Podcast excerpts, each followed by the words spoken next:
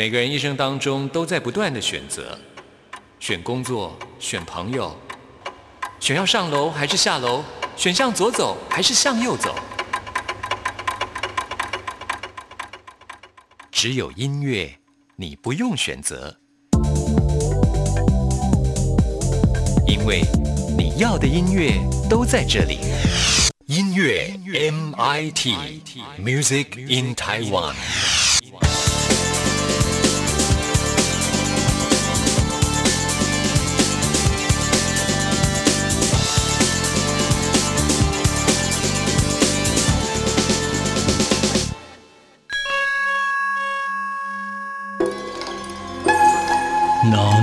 得懂弦外之音，才是高人呐啊！哈哈哈哈哈哈！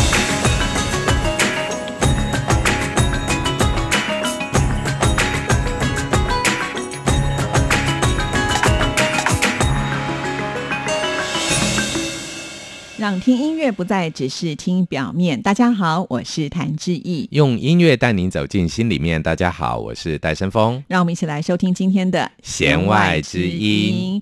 老师，你有没有发现，现在好像韩国的流行音乐文化呢，已经开始席卷到了全世界？哎，真的没有错哎。其实我个人在日本留学的时候，印象最深刻的反而是曾经有某一年的红白歌唱大赛，这个是日本年底最重要的艺术大事嘛。演艺界的大事，那我记得那一年呢，日本的记者竟然写了一个社论说，呃，日本已经没有人了吗？这样的一个，他的 title 叫做“日本异能界已经没有人了吗？”原因在哪里呢？因为那一次呢，不管是红组还是白组，至少都有四分之一左右是韩国来的团体。是，嗯，那这件事情的发生对日本造成极大的震撼，因为当时日本的异能界觉得日本是。艺术、文化、经济、社会各方面，亚洲的领头羊才对。怎么可能？我们今天让这个红白歌唱大赛这么重要的事情里面有那么多的韩国元素？那那件事情以后呢？渐渐的，我觉得寒风真的就这么悄悄的吹起之后，形成一个挡不住的寒流了。真的，而且这股寒流不只是在整个亚洲，现在已经席卷到了全世界对，这就更让我们意外的一件事情。我们总觉得韩国，你再怎么讲，人口也不过就这么几千万人呢。他如果要说跟主流文化相比，其实又很奇怪，怎么看都像中国的某种附属国，再加上加了点日本元素，总之你就不会觉得韩国是一个非常。独立出来的一个印象深刻的文化圈，那但是没有想到，他竟然用一个这么小小的一个文化体系，韩文在这个世界上也不是绝大多数人有兴趣当成第一外国语的这样的一个语言，竟然席卷了全球，这个真的是我们很值得探讨的地方。对呀，我们今天在节目当中呢，呃，就要来深究一下，到底韩国的这些流行文化为什么可以影响的这么的深远呢？其实后来我们也发现，他们好像呢都是心理专家，所以我们今天有一主题就叫做 K-pop 的幕后推手，通通都是心理专家吗？所以，我们今天当然就要请这个戴老师的专长啊，这个心理研究的部分呢，跟听众朋友来分析一下，为什么韩国的流行文化呢？呃，现在可以说是到全世界啊，大家都不得不去注意到他们啊。对。那首先呢，我们就要来聊到最近非常红的这个防弹少年团 BTS。是，其实防弹少年团在青少年在台湾这个韩风的青少年的心中。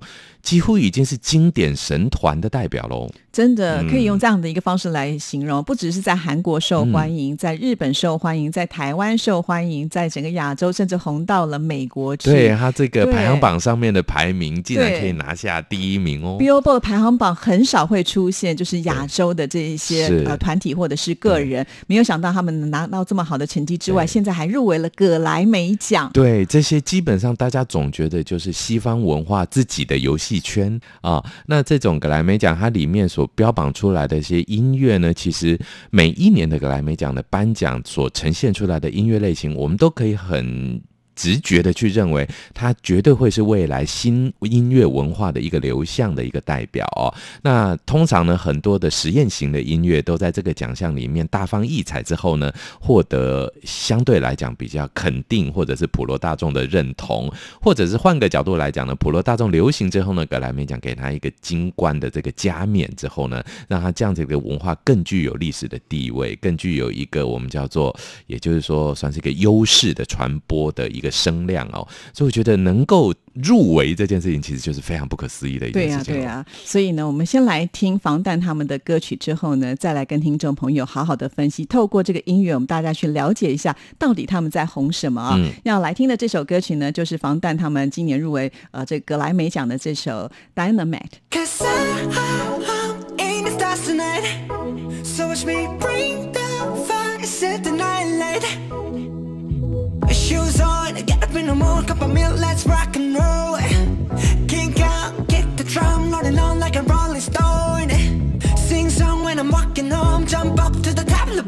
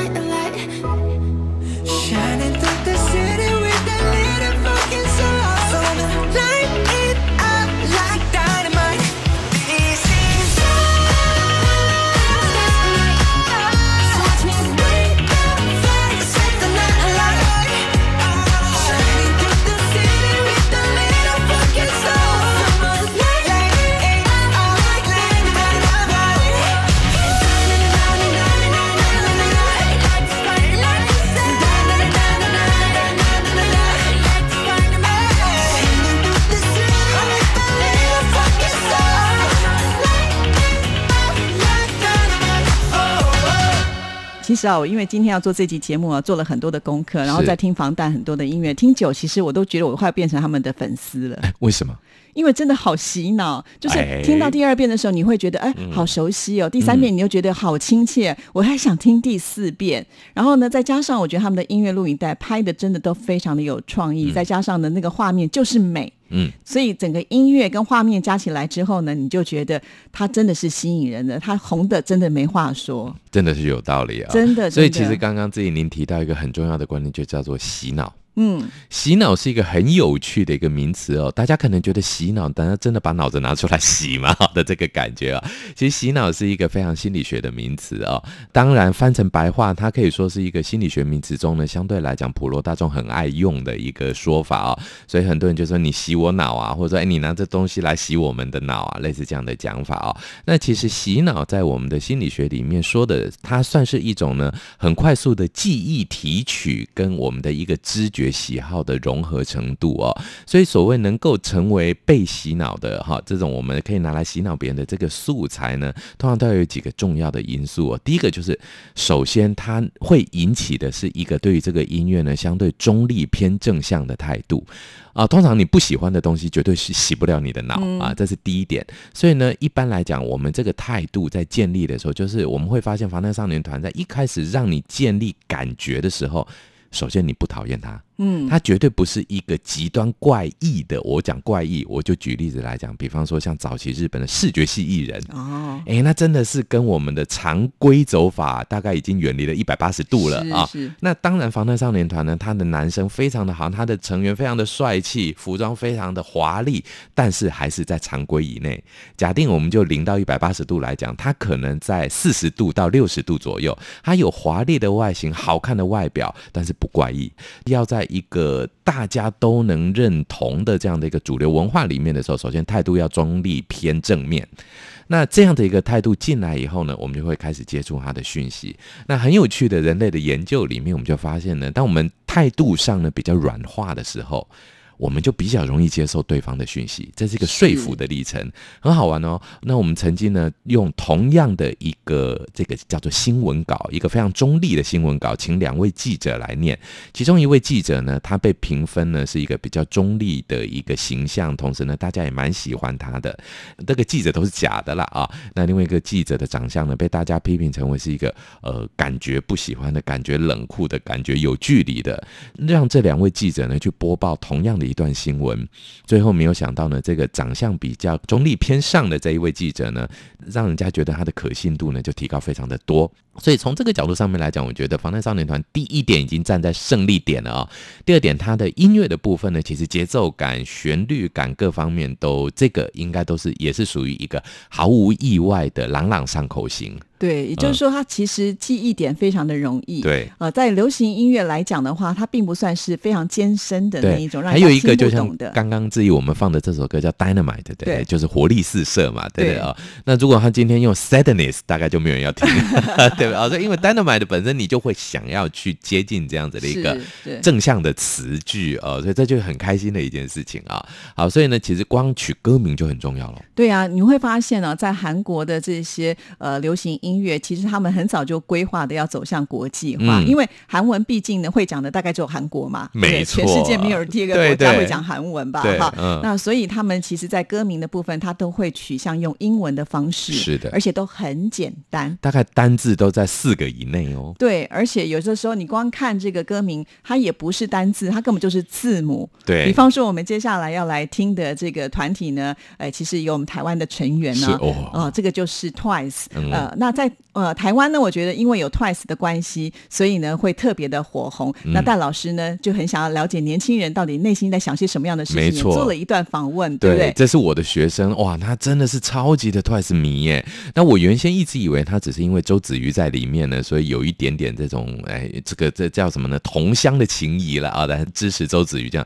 后来我在真正跟他深聊访问之后，才赫然间发现不是哎，他几乎是着迷于整个团体。那我就跟他说不好意思啊，老师没有那么熟，所以老师只分得出来周子瑜跟非周子瑜这两组啊。老师你这太弱了，我每个人都可以跟你讲，他连头发长度都可以分得出来。好，那我们来听听看这段访问。同学你好，那听说呢，呃，你很喜欢这个韩国音乐哦。是。那我想了解一下韩国音乐，你接触多久了？哎，我从国三毕业的时候，那个大概暑假的时候，暑假，所以你现在是大二嘛？大三，大三，所以算起来其实已经几年了，哎，少说四五六年五喽。哦，那蛮长了哦。那就这五六年，你接触韩团的这样的经验是里面来，对于他们的音乐，你对你的感受性是什么？就是我其实当初接触是因为其实是无意间听到的，嗯，就是那时候在滑 YouTube 啊，然后无聊，然后就突然点到一首歌，然后那首歌是什么？呃叫 Heart Attack，谁唱的？呃那时候叫 AOA 一个女子团体，是然后那时候听到就觉得，哇，这种音乐风格是我之前就可能听西洋乐嗯啊，或是台湾的一些音乐、流行音乐没有听过的一种风格。是是是然，后那时候听就觉得，哇，其实还不错。所以是风格上吸引你的。对啊，那之后呢，你就开始会主动的去接触韩国音乐。对，就会就他会有就是 YouTube 下面会推荐蛮多音乐，然后我就一个一个点进去听。是是是是是。那你通常喜欢的是韩国的个人型的这种乐手的音乐呢，还是团体音乐？团体音乐比较团体的多，，你现在最喜欢的团体是？Twice 啊，Twice。对对对嗯哪一个？就是哪一个？哦，这好像是我们这种老人的问法，喜欢哪一个 你？说哪一个船员吗？对对我最喜欢周子瑜啊。啊，当然的，我们台湾人要支持子瑜的嘛。对对对，对，好，那所以其实就你来讲的话，Twice 的音乐风格，你可以怎么样，有什么样的感觉呢？应该说前期就是因为我是从他们出道没多久就开始，刚好就是喜欢上他们，嗯。然后他们前期是比较活泼、活力那种，就是可以带给我就是一种朝气蓬勃的感觉。嗯。但是就这一两年，可能就是他们会变比较不一样的风格，就比较成熟一点了、就是其实也不错，我还蛮喜欢的。你会不会希望台湾的乐坛未来也出现类似韩流或者韩团这样子的一个团体，来给我们耳目一新的感觉、如果可以的话，当然也不错啊。o k 对啊对啊好，谢谢你，谢谢，不会不会谢老师好好，谢谢，拜拜拜。拜。哇，疯狂啊！大学生了，已经不再是青少年呢。没错，大三了，那也就是说，他都已经成年了，还是是非常喜欢这种少女团体。没。错，而且我要讲一个，其实，在访谈结束以后，他就现场在办公室里跳起来了。那我觉得这就是为什么这些团体这么能够吸引人、啊。对，所以好像能跳起来是一个附加的很重要的点、哦。对研究一下就会发现，现在的流行音乐的文化呢，就是你的节奏一定要稍微轻快一对对点。在他们的音乐录影带当中，我们发现就是一定要跳出朝气啦，或者是很有这个拍点的一些舞蹈的动作错没有错。所以他们在音乐的部分呢，通常节奏呢会比较快一点点。然后呢，现在也流行所谓的电音跟炫目的画力，再加上美女啊，嗯再加上他们的每一个人的身材青春无敌啊，这个画面呈现出来就是美啊，嗯它就相当的吸引我们大家想要去看。那就回到了我们刚才提到的，我们根本听不懂韩文，所以其实我觉得歌词对呃韩国的流行音乐文化来说，它并不是重点的。其实这是一刀两面刃哦。其实刚刚志毅您提到，大家听不懂韩文，索性听不懂了，所以韩文意外的融合成为什么东西呢？融合成为旋律的一部分。我相信这是韩国人在作词的时候非常有意导向国际市场的做法。因为以中文来讲，我们的确因为有非常难的这个音韵的部分，就我们有四声的变化哦。其实四声的变化到音乐里面反而好唱哦。嗯，我们在日本就发现过这件事情，就是我的日本朋友们，他们可以字正腔圆的唱出台湾歌，但是他们不会说中文。我们中文歌曲它可以唱得很好，但是说不出来，原因在哪里？我们的这个声韵跟要靠音韵来去补强，而韩文反过来使用了他们的韩文的这个部分呢，大家虽然不熟，但是我索性就把韩文的发音编到音乐里面去，让韩文变成旋律的一部分。所以各位可能就会觉得韩文歌曲听起来歌词好像变成音乐的一部分，仿在里面的。是对，而我就算不了解它的意义都没有关系，因为这也是音乐的一部分。对反而听中文歌的时候，因为我们懂，所以呢，我们就把意境跟音乐必须拆开来听，听很久了，听出意思来，再回到音乐里面去进行融合。那那韩文就把这个差距拉到最低，也就是我索性放弃我音乐。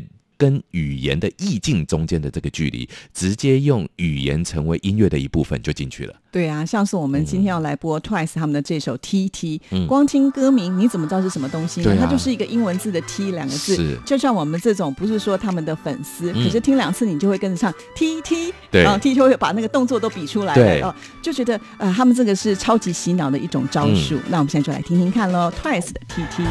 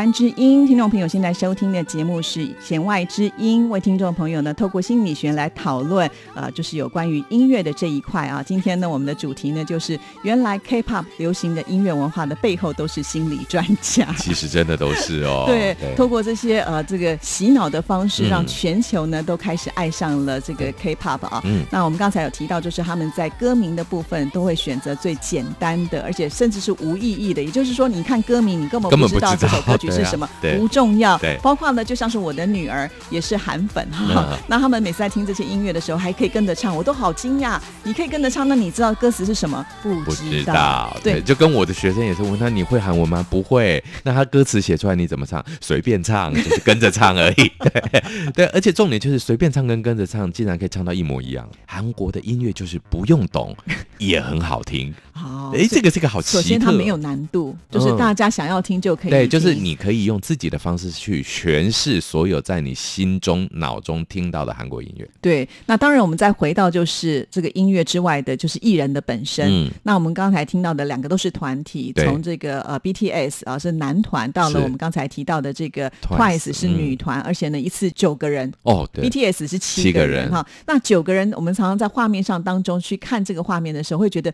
哇，他们怎么可以做到就是身材都是一样的好？然后呢，他们为什么这些舞都可以跳的这么的棒哈对？不要说别人好，嗯我们说周子瑜，其实他十三岁的时候就到韩国去发展，嗯经过三年的时间就脱胎换骨，可见他们这种训练的方式应该是很特别的。对，我想呢，韩国的这种我们叫做实习生的这个制度哦，其实应该可以说是一个艺术养成的异类了。我个人是这么认为啊。在一般人对于艺术养成的过程中呢，都会有一种就是艺术应该是一个自由奔放的，应该是一个个人主义的，应该是一个个人特色展现的一个东西啊、那但是呢，在韩国的实习生制度的情况之下呢，他反而会要求整个的这个表演团体是一个一致的，并且是在一个高度全控式的表演。他的整体的公司管理也好，制度管理也好，甚至是媒体采访的一些呈现方式也好，那甚至他们的作品呈现方式都好了，他们都会非常小心的让它是无插曲的，状态。所以很多人都说，韩国的这个流行文化之所以能够呢冲上国际，是整个国家在支持。对没有再加上呢，韩国的民族性，大家都说他们是非常团结的，是对一致对外。对所以即使呢知道自己可能发生了一些小状况，但是他们宁可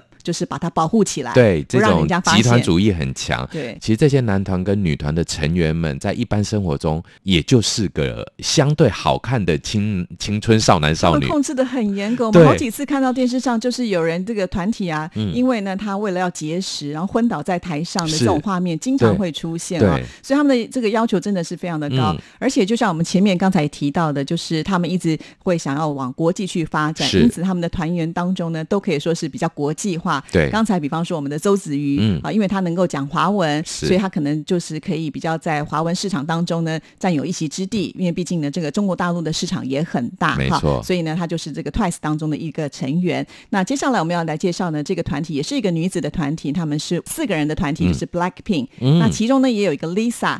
Lisa 她是道地的泰国人呢，但是呢，很小的时候她就有梦想，所以呢，十三岁的时候就到韩国去当练习生。诶，所以她要打开的是东南亚市场。对，不止如此哦，Lisa 后来的继父呢是瑞士人嘛，哦所以他会说英语，流利的英语。哦，那当然是更有国际性了。他可以说是这个团体当中的一个灵魂人物了，是就是他毕竟有语言的优势。嗯包括像我们刚刚前面介绍的这个 BTS 他们的这个队长，是哇也是非常的厉害。啊，对，对，因为他之前呢参加联合国的这个会议当中是直接用英文来做演讲啊。更难得的是，他其实并不是说呃从小在国外长大的，他就是因为自己对英文有兴趣，从小妈妈栽培，就这样子练到可以呢去跟外国人交流，这也是挺厉害，好励志哦。嗯，对，所以我们可以看得出来，就是说这些小朋友进入到这些团体的时候，他们自己本身是非常非常的努力。就像老师刚才提到，这个练习生他是一个魔鬼营的训练是，一旦呢你稍微怠惰了，或者是你退步了，很抱歉，马上就有人可以取代你。对，因为后起之秀早就虎视眈眈的。所以他们必须呢，就随时把自己的状态练到最好，嗯才会有人就是饿到昏倒，就是为了 保持纤细的身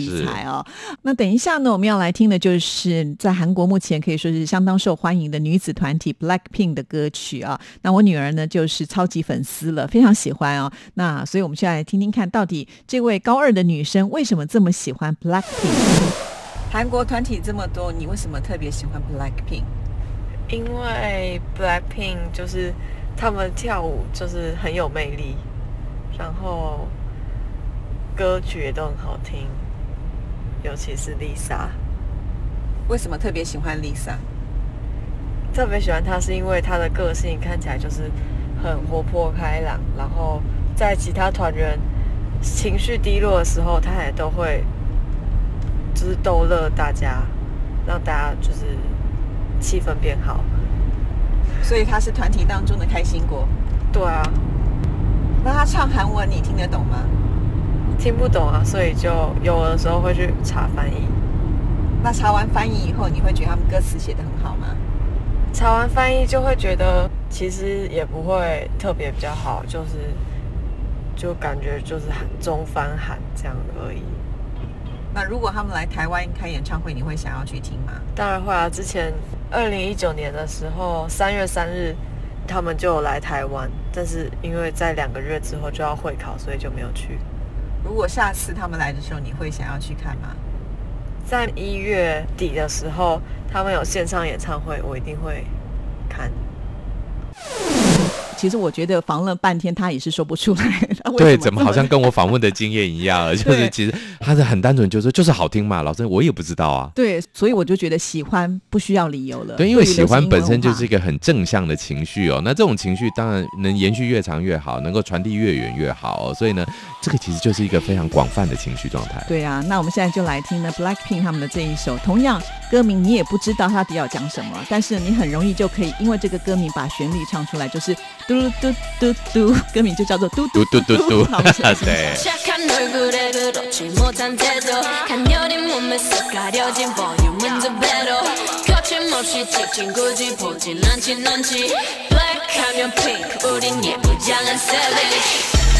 대놓고 뺐지. 너 모래도 칼로 무배기. 두 손엔 칼이 칼 팩트 궁금하면 해봐 팩트 눈높인 꼭대기. 물 만난 물고기. 좀 촉해 난 toxic 유혹해 I'm fox 두 번 생각해 흔한 남들처럼 착한 척이 못하니까 착각하지 마 쉽게 웃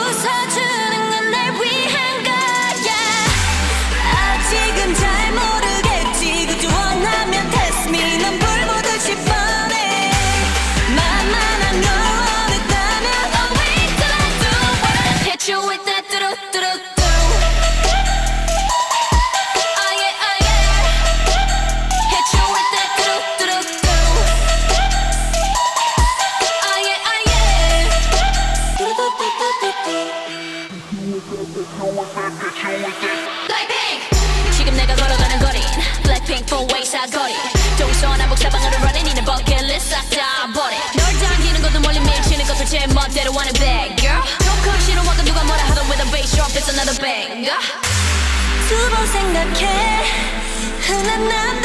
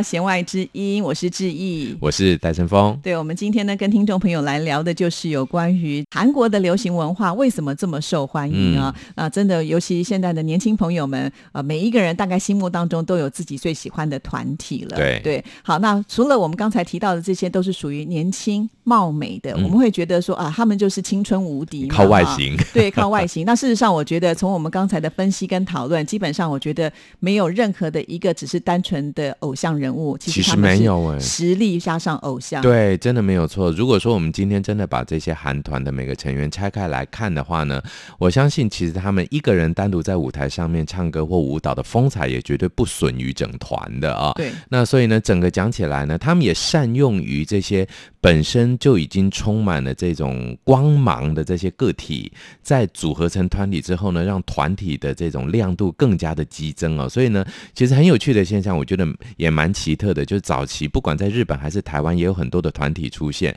我们常发现，就是在团体里面呢，比方像台湾，呃，早期小虎队最红嘛，大概就喜欢 A 虎、B 虎、C 虎，或者一次喜欢三只虎的人，通常就少一点。所以我们通常会发现，在台湾常见的现象就是喜欢 A、B 虎的人，通常都不太喜欢 C 虎，对不对啊？对。但就算在同一个团体里面，总会有一个。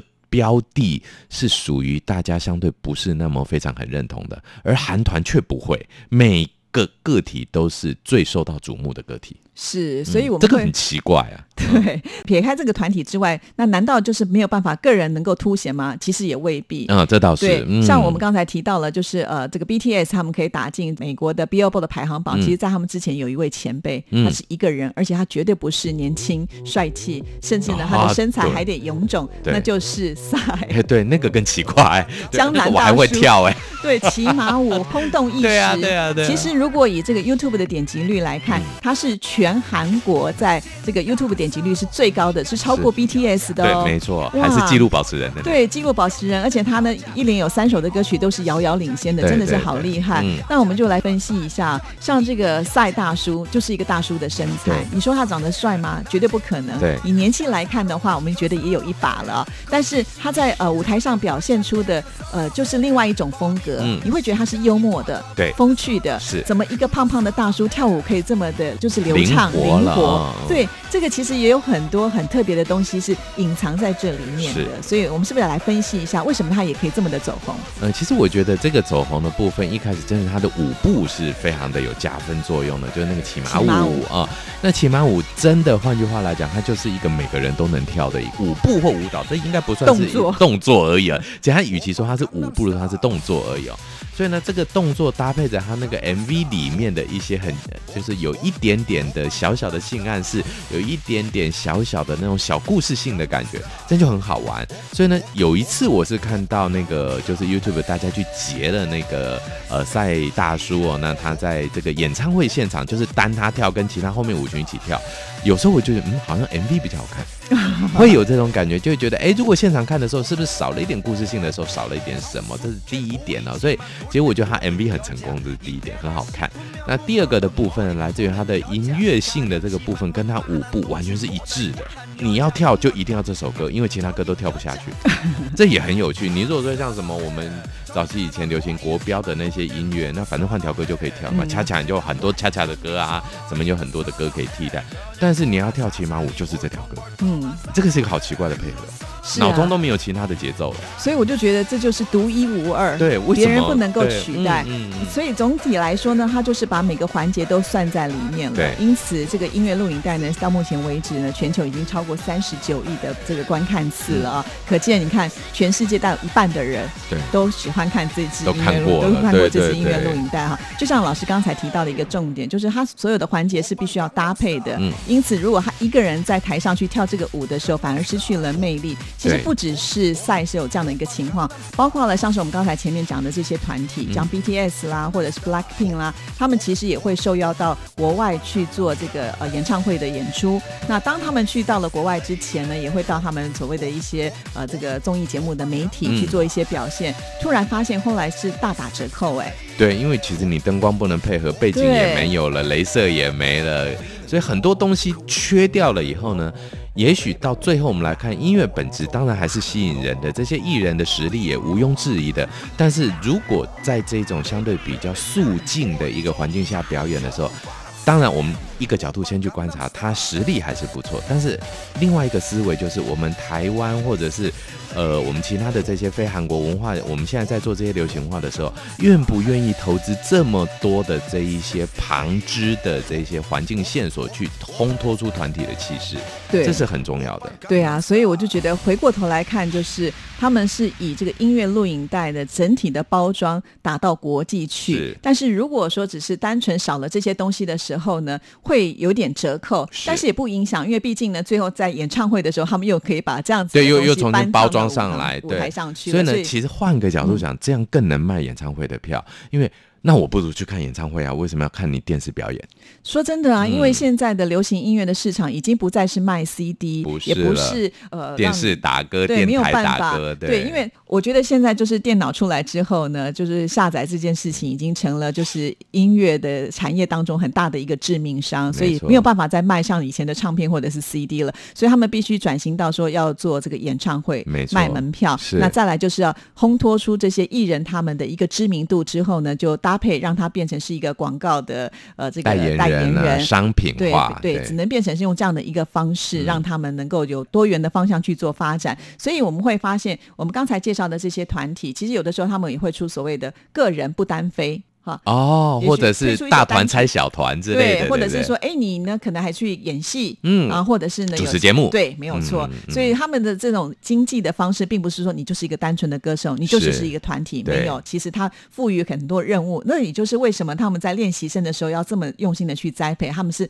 所谓的全方位的栽培。对，而且这样出来，未来呢，真的，如果我们用一个投资的角度来讲好了，我们不管今天这个团是七个、九个、八个、十个好了，中了一个就是一个。对，那这种观念呢，在日本也是，像 AKB 四十八也是这样，他中了七个，你看他当时大卖十几年，但是他不止四十八个团员啊，哇，他超过了四五百个了。对啊，对，所以这有点就是 这个乱枪打鸟，打中几只算几只。对，其实真的，前阵子当然在渡边麻友退出演艺圈以后，我对 AKB 就死心了 啊。不过呢，在 AKB 四十八当红的那个年代的时候，他们的确也对于这种就是我们叫做练习生的制度，他们本身也有一层一层的去做考核。然后我记得他们的名字就有站在舞台上的舞台女孩，然后还有叫做背景女孩，还有背景女孩更后面就叫做未来女孩，未来女孩还有更后面叫做候补女孩，一层一层一层的女孩，让你做一个你自己要努力啊，那得到观众的认同，往前站，然后站在最前面的每个打扮都跟女王跟天使一样的亮眼，后面的呢当然就是准备生的那种感觉，在后面一排呢，那就只能大概拿个荧光棒挥挥手这样一个样子哦，所以其实一层一层一层呢，也带给这样的他们这些所属团员们呢非常竞争的感觉，然后呢，他们也不吝惜的给予这些成功者呢无上的光环，举办这种第一名的选拔，让他能够登上后位，走到金字塔的顶端等等哦。所以这一切的一切呢，其实换个逻辑来讲，韩团的成功也跟这样的一个感觉一样，就让青少年觉得，第一，我努力就能成功；第二，我努力就有完美的机会。嗯，这些都是一个非常正向的印象上面的一些结合。当然，我们也绝对不会说这样的团体运作就一定背后完全毫发无伤的无缺点。毕竟团体运作一定会有资金上面的问题，一定会有分配上的问题。那我们也绝对说，再怎么合的团体，内部一定会有纠纷。我就不相信九个七个每个都亲如兄弟姐妹，连兄弟姐妹手指都有长短。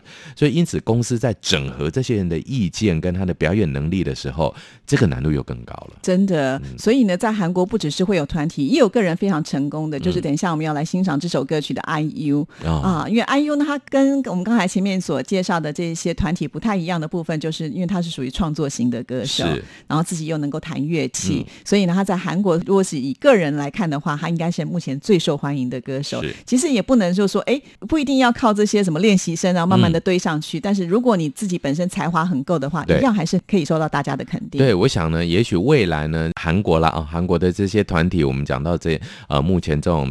团体型的表演的这些成员们呢，可能也可以鼓励他们自己往这种创作型发展，也许未来更会让他们在这种呃团体里面磨练出来的这些能量呢，能够更加的具有个人特色的展现。对啊，或者是说，当他们年纪到了必须要退休的时候，他们还可以华丽的转身成为制作人啦，或者是经纪人啦是。我想最成功的应该就是裴勇俊了嘛，哦，对不对？朋友那有名啊，对啊，对啊，而且我还记得他在临退休前拍的那一组写真集，都快退休了还可以有那种身材，这是不容易他。们的自我要求真的是非常的非常的高。对我记得那时候非常励志的，就是他竟然说他为了拍那个写真集呢，所以他有六个月只吃鸡胸肉跟花椰菜。哇，一般人怎么受得了？对啊，我曾经尝试过两餐我就放弃了。所以这个成功的背后是有很多辛苦的血泪，是大家看不到的。没有错当然，我想这样子的一种方向呢，也是值得我们大家来这个借鉴的哈。是好，那最后呢，我们就来听 IU 的这首《Friday》。你看，所有的歌名都是英文或是听不懂的。对，包括像是我们刚才听到 BTS，他干脆就唱英文歌了。对，直接了，嗯，所以其实呢，搞不好他们还觉得未来会在从国外红回韩国去的这种团体，搞不好未来会出现哦。也有可能、哦。虽然他是韩国人，但他从国外先红，然后再红回韩国去。嗯，很有可能哦。好，那在我们今天弦外之音为听众朋友做的主题呢，就是 K-pop 的幕后推手，通通都是心理高手。好，那在今天节目最后要跟听众朋友来播放的就是 IU 的这一首 Friday。谢谢您的收听，祝福您，拜拜。拜拜。